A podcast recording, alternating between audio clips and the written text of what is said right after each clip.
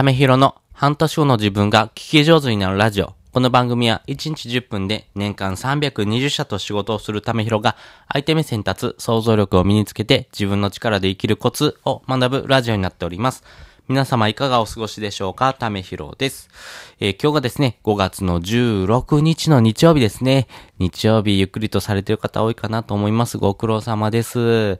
えー、日曜日もですね、お仕事という方もですね、中にはいらっしゃると思います。いってらっしゃい頑張ってくださいね。あのですね、私、今日はですね、子育てというところで子供とですね、いっぱい遊ぼうかなという感じですね。あの、子供がですね、えー、お絵描き、そして粘土遊びが結構好きなんで、まあそことですね、一緒にですね、何か物を作るっていうところのですね、楽しさをですね、一緒に、えー、考えながらですね、コツコツとですね、頑張っていこうかなというふうに思ってます。えー、今日はですね、あの、文章を書くときに気をつける3つのコツというのをですね、お話ししようかなと思います。あなたの周りをですね、一回見返してください。文章が書かれてないものって世の中にありますか？ないですよね。私もですね、この目の前にですね、例えばこのボールペンがあります。このボールペン。なぜこのボールペンにしたのかなーっていうところをですね、考えるとですね、えー、まあ、買った時にですね、本当に、綺麗な文字が書けるボールペンですよって書いてあったんですね。あ、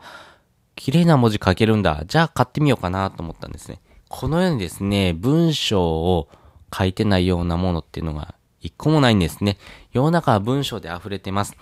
なので文章を書くっていうとこはですね、えー、必須のポイントになるんですけども、多くの方がですね、文章を書くときにですね、えー、これができてないとですね、人にですね、伝わらない文章ですよというのがありまして、私もですね、その気づきをですね、多く学んだことがありますんで、この3つのポイントをですね、えー、気をつけてもらうとですね、非常に相手に伝わる文章を書けるかなと思いますんで、え先に3つお話をしておきます。一つ目、相手にアドバイス。二つ目、三年前の自分。三つ目、欲は出さない。です。えー、それぞれ解説をしていきます。まず一つ目ですね。相手にアドバイス。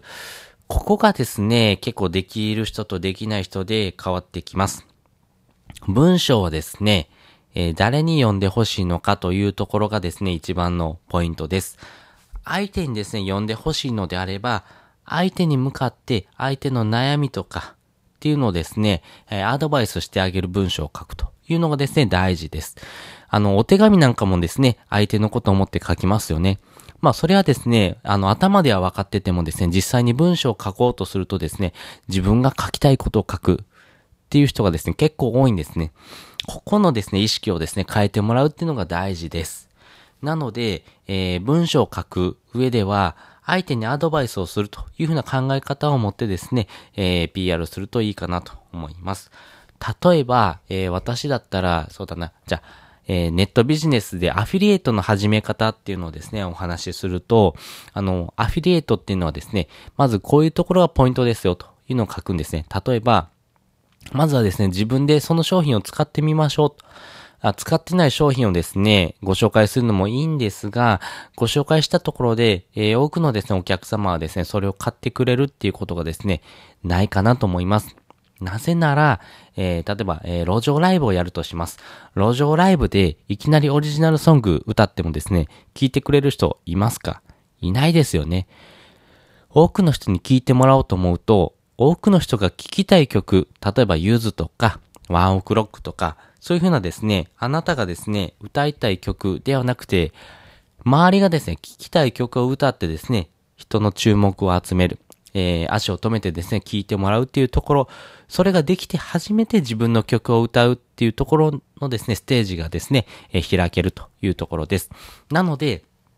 使ってもない商品をですね、紹介しても、相手に刺さりません。なので、実際に自分が使ってみるということからスタートしてくださいね。えー、自分が使ってみて、こういうとこがいいんですよ。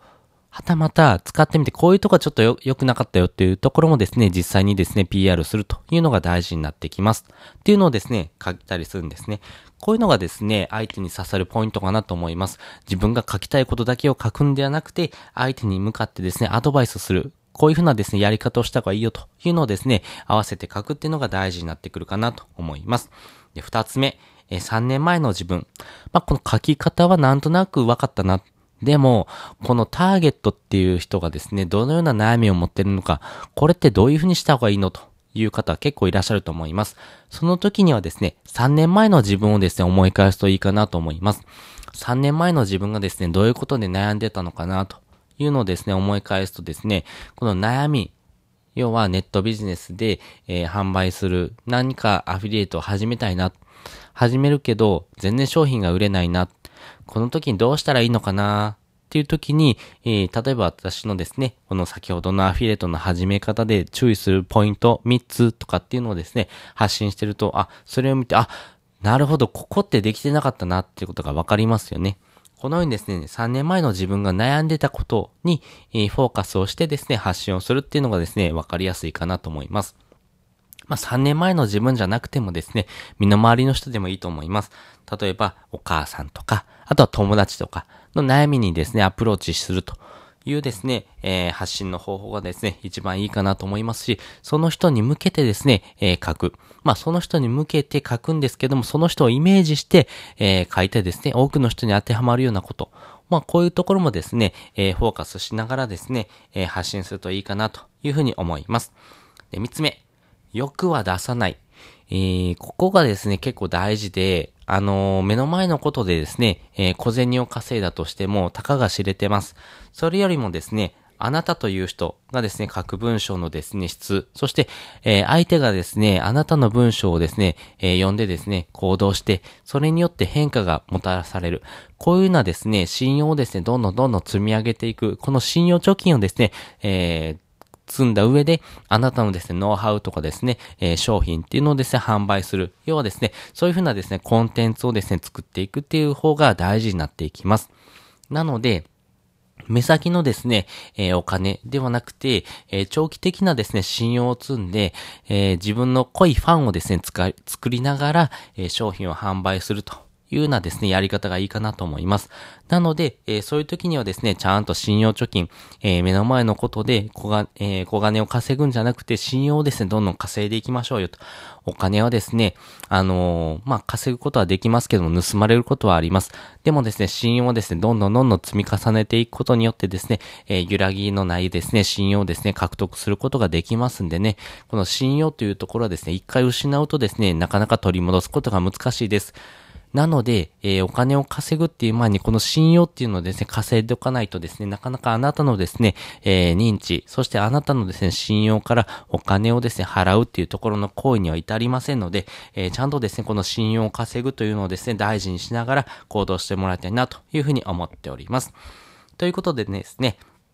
えー、文章を書くときに気をつける3つのコツというのをですね、お話ししておきました。相手にアドバイス。3年前の自分、3つ目、欲は出さない。こういうところをですね、えー、守りながらですね、考えてもらいたいなというふうに思っております。で、本日のですね、合わせて聞きたいです。本日の合わせて聞きたいですね、クリックされるタイトル5つの要素というのをですね、過去に放送しております。あの、文章をですね、必死に書いてもですね、結局タイトルがですね、自分のですね、悩み、あなたの悩みに当てはまらないとですね、まずクリックされませんので、えー、タイトルの付け方、そしてですね、文章の一文目どういうふうに書いた方がいいの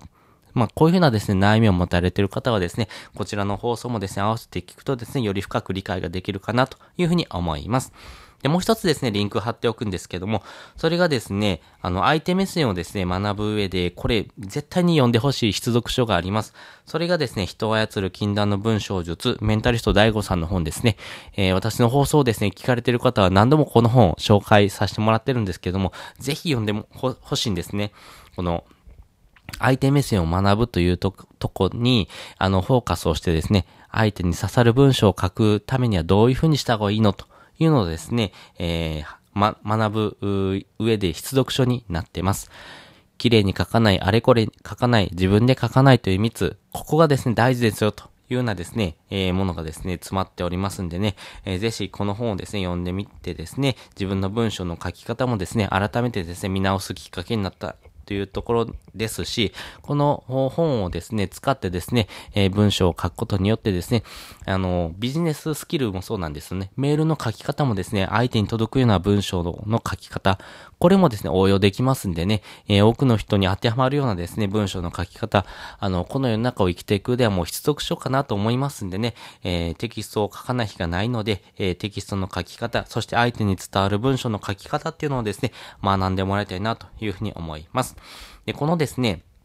あの、人を操る禁断の文章術をですね、無料で読む方法がありまして、それがですね、あの、Amazon Audible になります。この Amazon Audible を使うことによって、時間をですね、効率的にですね、えー、使いながらですね、学習することができますんで、忙しいあなたにとってですね、非常に、えー、有益なですね、ツールとなっております。やっぱりですね、本屋さんで本を買ってもですね、読まなければ実際にですね、自分の学びにはなりませんし、まあ、1500円払ってですね、ただのゴミを買ってるぐらいであればですね、この Amazon Audible を使ってですね、耳で聞く読書をですね、始めてみてください。本当にですね、あの、耳で聞くだけなので、自分のですね、生活に寄り添った形、ながら聞きができますんで、ぜひですね、えー、ここをですね、チェックしながらですね、あの、対応してもらいたいなと思います。本当にですね、通勤時間にとかですね、家事の合間に、そしてですね、えー、そうだな、あとお風呂入りながらとかですね、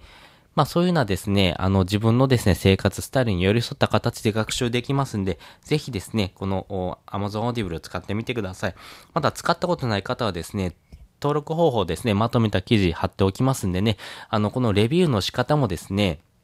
あの、大事で、えー、自分でですね、あの、使ってみてですね、えー、その使ったやり方とかをですね、まとめてみるっていう方法、こういう方法もですね、えー、一つ、学びになりますし、私のですね、文章の書き方もですね、あの、参考にしてもらいたいなと思いますんでね、リンク貼っておきますんで、ぜひですね、参考にしながらですね、見てみてください。ということで、えー、本日もですね、お聞きいただきましてありがとうございました。また次回もですね、よかったら聞いてみてください。それじゃ、またね。